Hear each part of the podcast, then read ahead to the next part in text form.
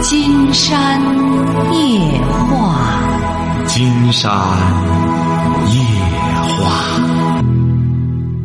晚上好，听众朋友，我是您的朋友金山。金山夜话的微信公众订阅号是金山白话，金山夜话的官方微博是新浪和腾讯，都是金山夜话博主。喂，你好，这位朋友。喂，你好，是金山老师吗？没错，我们聊点什么？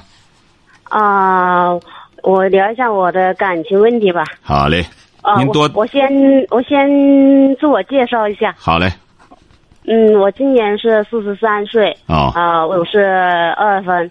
呃，我跟我以前老公也是离了婚的，现在啊跟我老公结婚四年了。我现在这个老公已经四呃五十，他也是二婚，呃，他也是二婚。啊，说吧啊，呃，是这样的，也就这现在这个老公，我们结婚才三年。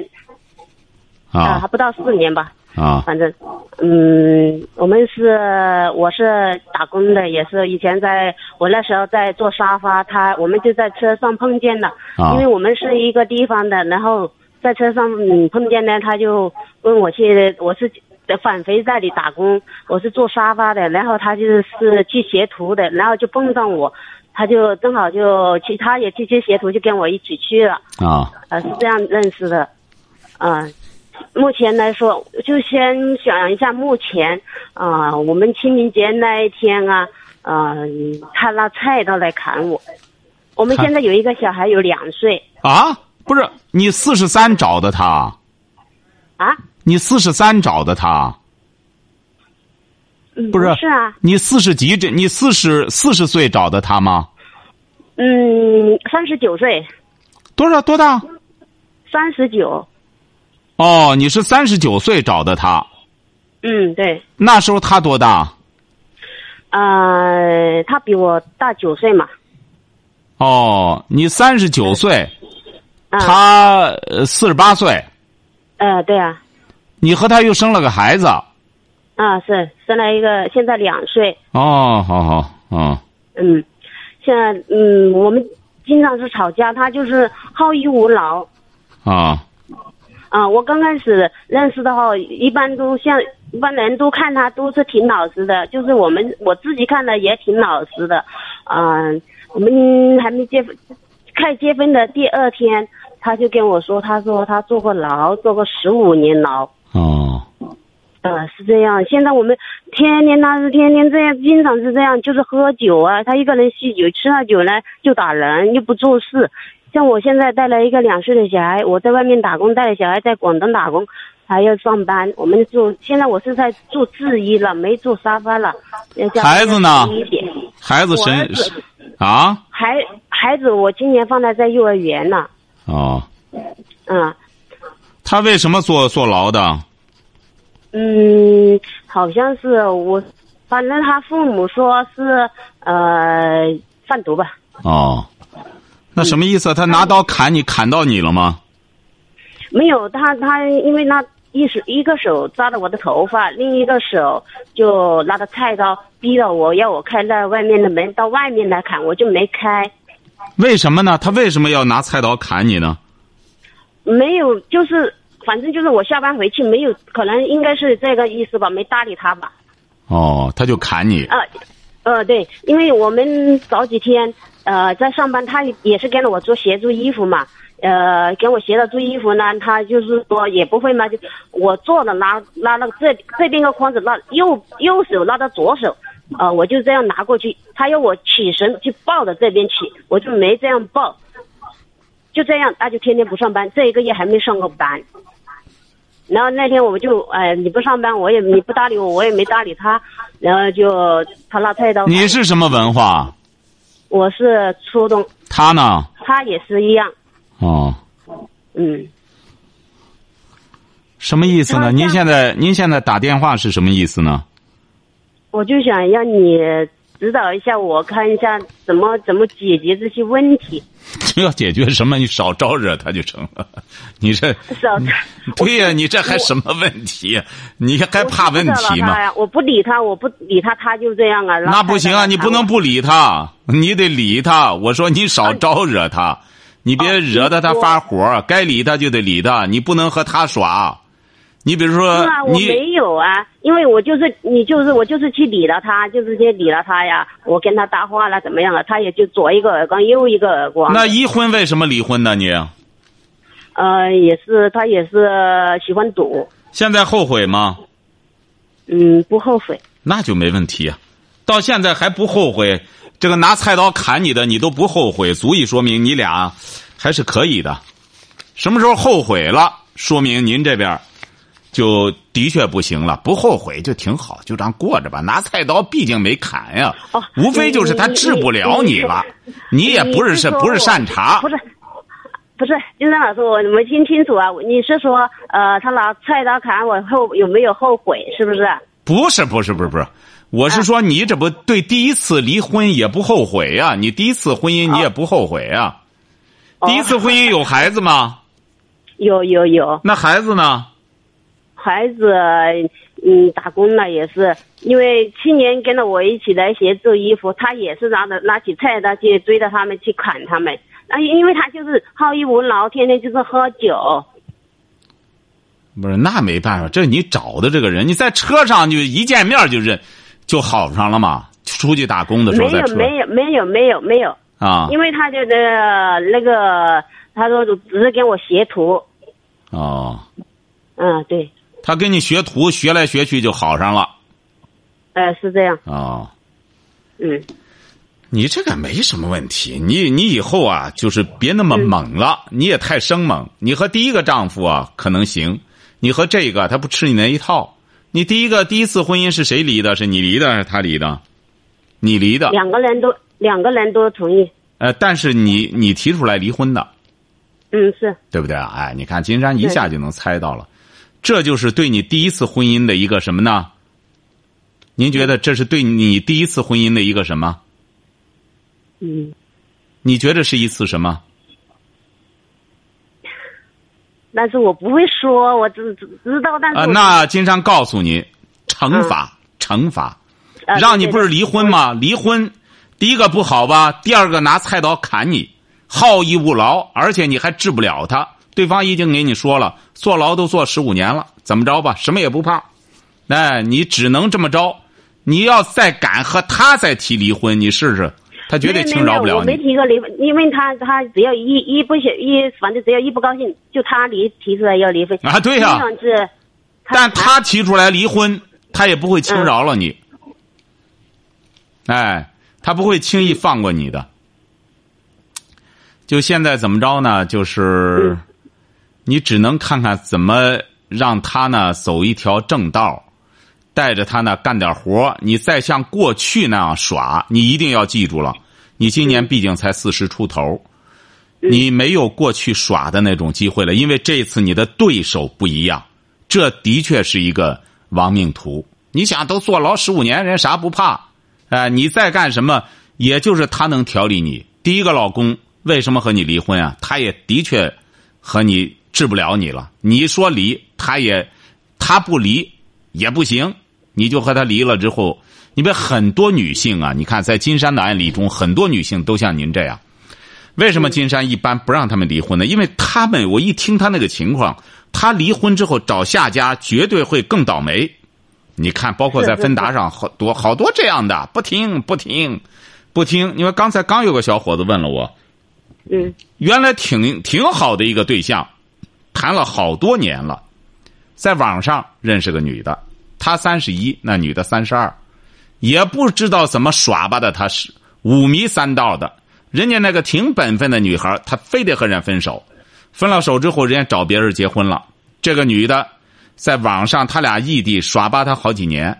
现在他，我这工作还是固定的，金山老师工作挺好的。他说了，异地是不和我在一块待的。结果是我想辞了职去找他去，他最近不理我了。我 说他肯定不理你了，他还要你吗？你想想，你的脑子这么慢，他不耍你耍谁呀、嗯，啊对，像他这样的就是哎，就是真的是家里人，他的父母也对付不了。那对付不了，你就砸手里了，这就叫砸手里了，那你真不好办。你看，是啊人家这就叫一报还一报，你你也不能说我倒霉，不存在倒霉，金山讲过，这个世间啊，它是有因果，不是说因我们就不谈因果报应的话，是有因果关系的，因果关系它都是有因果关系的。第一次婚姻，孩子你说那样，就是他再怎么着，你得金山讲过，妻子不争劲，不不争气，老公要挽救她，那么丈夫不行，妻子要调教他，这才叫夫妻。这个呃。这个同甘共苦过来了之后，这才叫夫妻。一干什么耍了他再找下家，您试试。您看您这个倒挺浪漫，打工路上见面之后，这玩意儿什么负担没有，就整一块儿了，整一块儿弄不出孩子来了，怎么样？后头遭罪。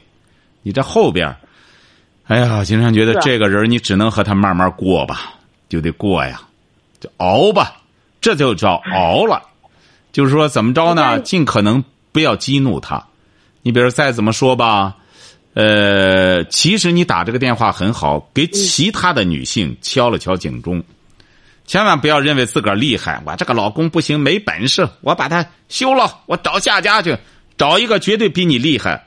你觉得你是母老虎，你把他降服了，再找下家武松，专门打虎的，哎，打虎英雄，你给他耍，他打你，哎，很简单。所以说，接受教训。哎，已经二婚了，关键是你俩有孩子了，小宝宝两岁，你在耍什么？哎，就和他好好的商量着来。你这种人呢，也有个特点，吃硬吃软不吃硬。那么你呢，就给他这样好赖的，他愿喝酒呢，就给他弄个酒对付着。呃，隔三差五的给他换个牌子，弄点好酒喝喝，伺候好了他。弄了弄了好久，他喝了就打人，喝了就打人了。他打谁呢？打我呀。那他打你，你怎么他这怎么还弄了酒喝了还打你呢？你伺候他酒完了还打你吗？打呀！他反正只要一句话，只要一句话，那个就就一个耳光过来，反正。那不行，那他不是好汉级别的，难怪他是贩毒进去的。所以说这个就是欺强凌弱的，哎，见强的他害怕，见你这个就欺负你，啊！哎，对对对，哎，对，你就就遇上有这这这种人就是这样。哎，有一些人呢是硬汉，因为他可能和别人干仗，弄进去，弄了一通，出来之后，但这些人呢，会路见不平，拔刀而助。哎，他不是说他不会欺负弱者，但你找的这个呢，看走眼了，那他就这样，大耳巴子敢扇你，他不敢扇别人，啊。嗯，是，见到别人呢就很害怕，只会欺负我跟他家人 父母。对呀，要不然金山就说嘛。除了欺负你，就欺负他父母。对，哎，这样。所以说，你看外面的人就不管，不管的。对呀，你可受惩罚呀！好好反思第一次婚姻，再想一想，作为一个女性，听听金山的节目，作为一个女性应该怎么办？但是你如果要是一再这样弱下去之后，那么他绝对会蹬鼻子上脸，更得欺负你，哎。但是你这个事要处理的话。也得有理有据，但是话说回来了，你你也说白了，你俩也是一路人。金山觉得你你也别和他分开了，分开之后你再找人，没准还不如他，没准还不如他。说真话，你俩都过四五年了，孩子都两岁了，三十九岁嫁着他，现在都四十多岁了，啊，嗯，不好再换了，就是就是慢慢熬吧。哦，他他也这上五十了，就快五十了，慢慢这个。气性就消停一些了，晓得吧？哎，他不会有什么消停的，他就是隔一天就是这样的，要么都没上班，天天就。那您是想怎么着呢？你给金山打电话想怎么着呢？啊，我就是想看一下有什么好的办法呢。那当然有好办法，但你实施不了。你办法你能实施得了吗？还没说呢，大耳巴子扇脸上了，对不对？你关键是你。金山给你出办法，你这不是送着你去挨揍吗？你把他打了，你办法很简单，只要打你，立马报告公安局派出所。我跟你说，我那个就清明节啊，他拿到菜刀来砍我，我都报了报了派出所，派出所过来了，但是把我那个小孩呀弄得哭得要命，也没用啊。那个派出所过来呀，那派出所怎么过来没用呢？这第一次报警啊，第一次报警，他拿刀砍你了，已经，这有第一次了。那么派出所是要记录的，敢拿敢拿刀砍人，这个你不要认为给派出所报了是没用的。他第一次记录了，这就已经有前科了。那么下一次派出所就不一样了。你屡犯不行啊！派出所你来了，夫妻俩干仗，但不能拿刀。派出所得告诉他，再拿刀，你试试派出所收拾他吧。你要是怕死鬼，你我这这拿刀害怕了，那他更欺负你了。你得记住了，邪不压正。一团正气，我没做错，你砍什么你？你砍了我，你也得偿命。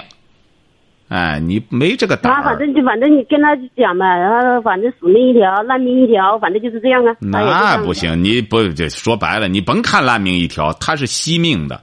这种人反而是，嗨嗨，你还以为还烂命一条？他也就和你耍。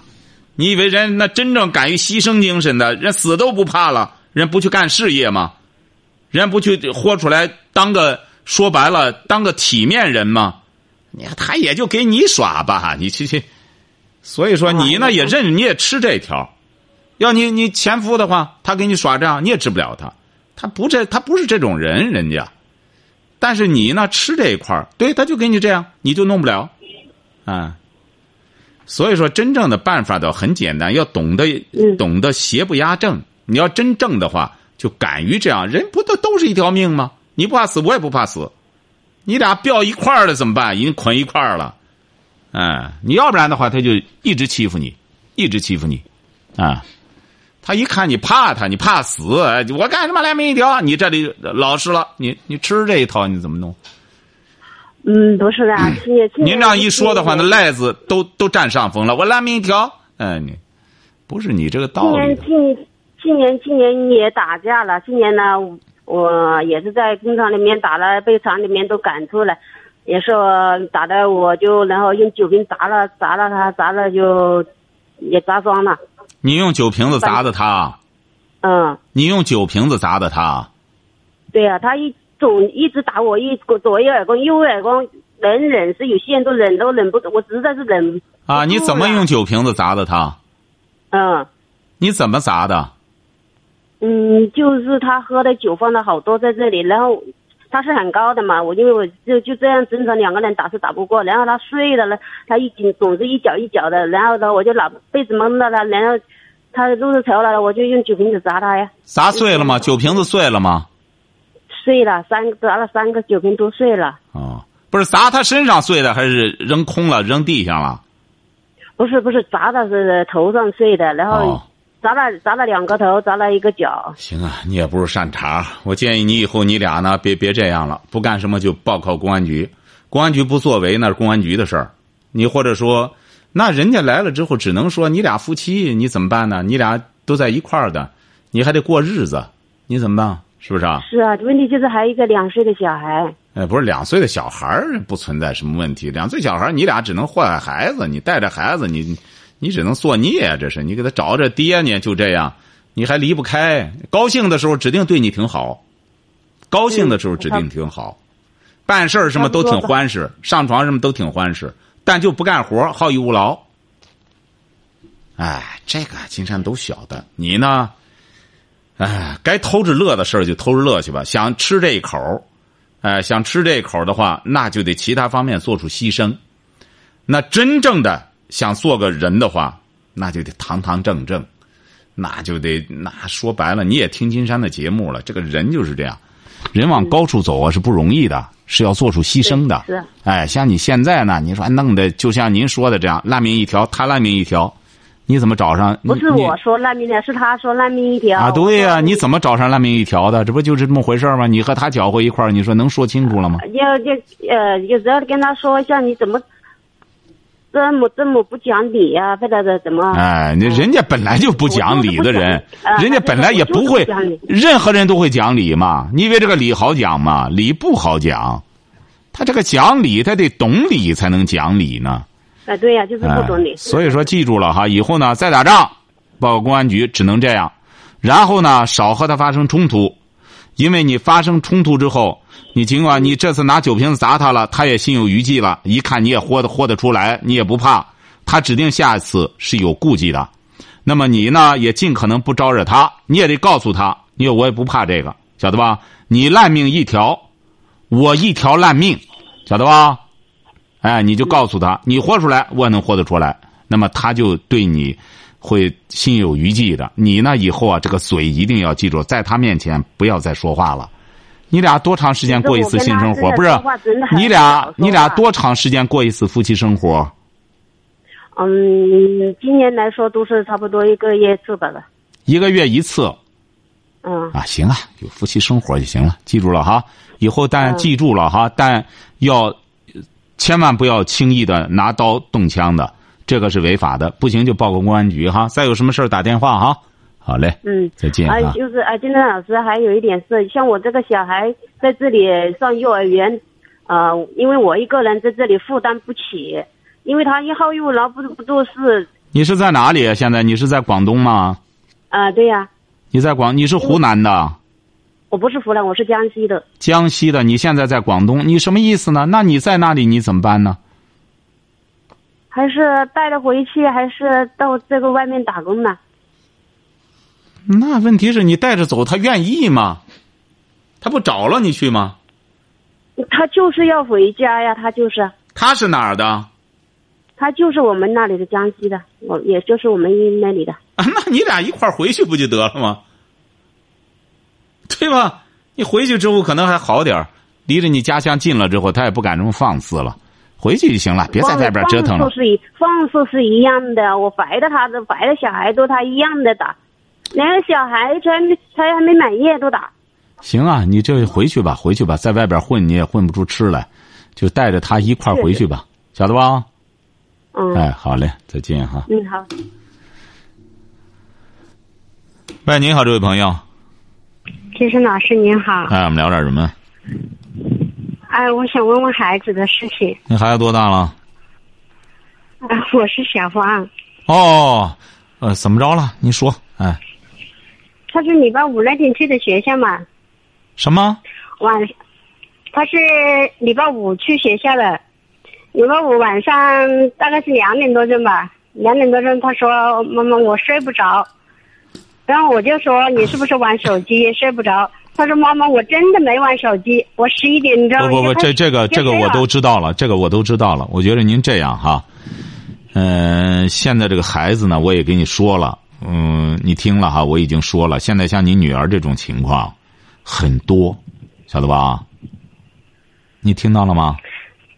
我在听，哎，很多，你也不要着急上火。现在我建议你啊，就是千万不要让他又回到家里一个人在家里，除了电视就是手机。你要这样的话，你这一段时间努力的让他去上学的这个成果，很有可能会毁于一旦。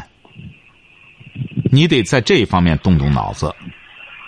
刚才刚才我就跟他说，我说明天跟我一起去。去公司里面复习功课，他就直接回复我不去。哎，不不，你别让他复习功课了，我不是给你出主意了吗？你就让他去帮着你干活就行。他就是在公司里干活，也比在家里玩手机看电视强，晓得吧？然后，然后他他礼拜天、礼拜六的时候打电话给我，啊，妈妈，我明天要参加英语比英语比赛还是生物比赛？他说。你帮我找一些书，用快递寄过来。我还有书没带来，我还以为他蛮好的不？在昨天，昨天又打电话给我，啊，妈妈，我实在受不了了，我要想回去。可能我昨天不敢批评他，我就说你，你不要老吵着吵着回来。我是我就说了他几句不，因为我从老家昨天回来不。然后他就跟我说，妈妈，我就是，嗯，那出院以后。有一点呃，实在难受。我以前不是这样的，妈妈，你带我去看以前的那个医生好不好？啊，你给我买点安眠药吃，我实在是睡不着，我真的好难受的。他就这么说。哎呀，我也不知道，金生老师，我就说这个药啊，现在这些药我是停了呀，不吃啊，还是怎么办呢？我真的不知道怎么好，怎么搞好。好，我现在给您长话短说哈。我觉着第一点呢，因为你现在一直在给他看医生，既然他回来了，第一点，你要还是要去给他看医生，把这一切你的烦恼和什么，你这样也给医生增加压力，晓得吧？你别医生哐啷哐啷光给你开药，你弄完了之后，孩子这边你得把这些顾虑都得讲给医生听，他别光顾了给你开药了，哎，你这边这一切他觉着反正那也无所谓，你得给他说清楚了。第一点，第二点我说过，呃，我为什么要提供给你这个很多这个沉迷于网络的现在年轻人？呃，都处于你女儿这种状态。很多人就是大学毕业之后，他回过头来也是现在窝在家里不敢出门，整天就是在家里拿着手机，呃，拿着平板看着电视，整天就是这样。为什么他们能这样？您知道为什么吗？哎，没有压力不？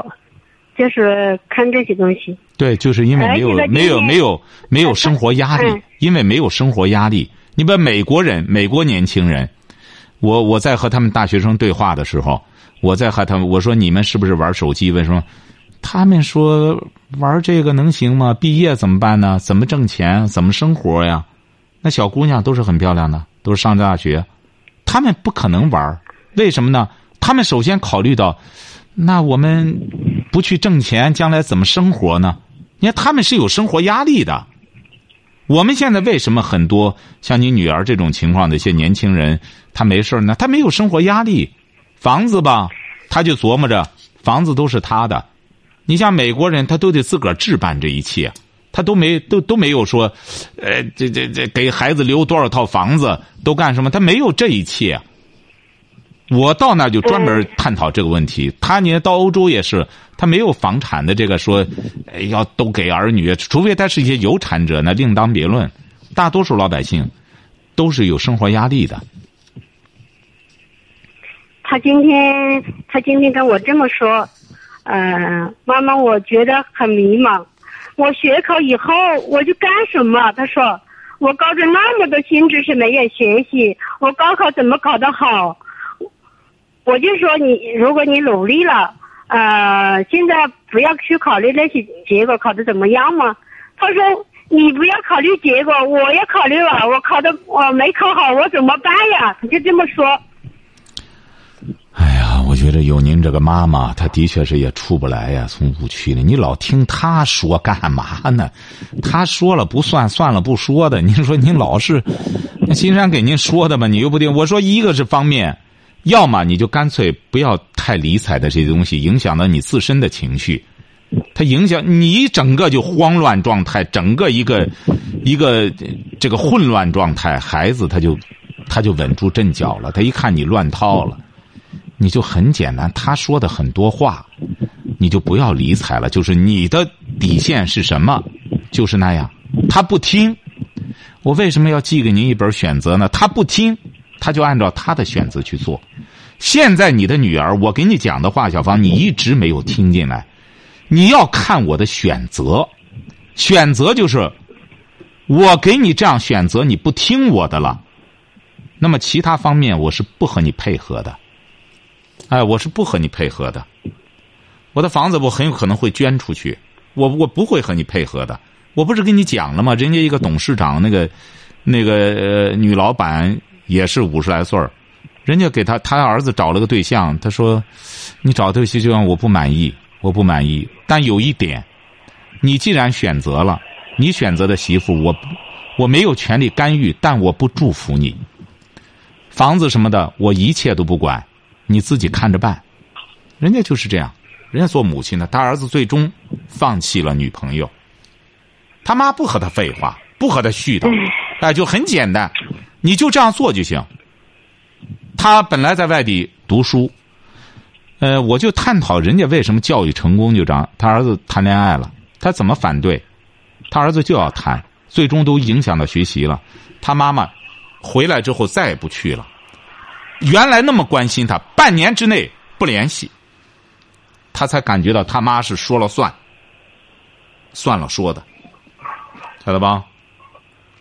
我建议你呢，和孩子这一块就是这样，努力一下。他要实在不愿意的话，呃，现在就这么个问题。他现在唯一对付你的方法就是我病了，对人家对付人家学校也是这样。我不行，不行，我割腕儿，那你怎么办？人家学校怎么办？人人只能让你弄回来。那么现在，他如果一旦回来，在家里又回到那个看着平板、拿着手机玩着整个吃喝玩乐的话，那你想想，他凭什么要去学习去？是不是？嗯，我就是要想办法把他弄出去，我没什么好的办法。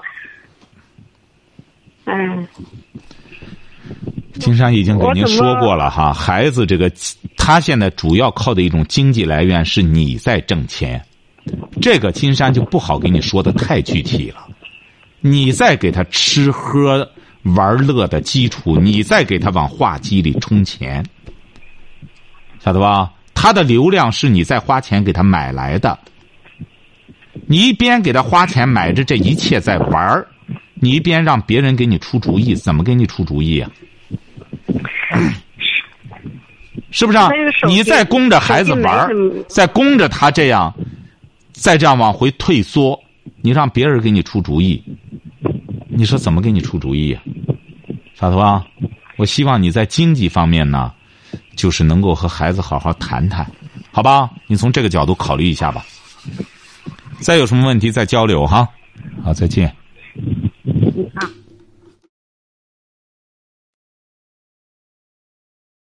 好，今天晚上金山就和朋友们聊到这儿。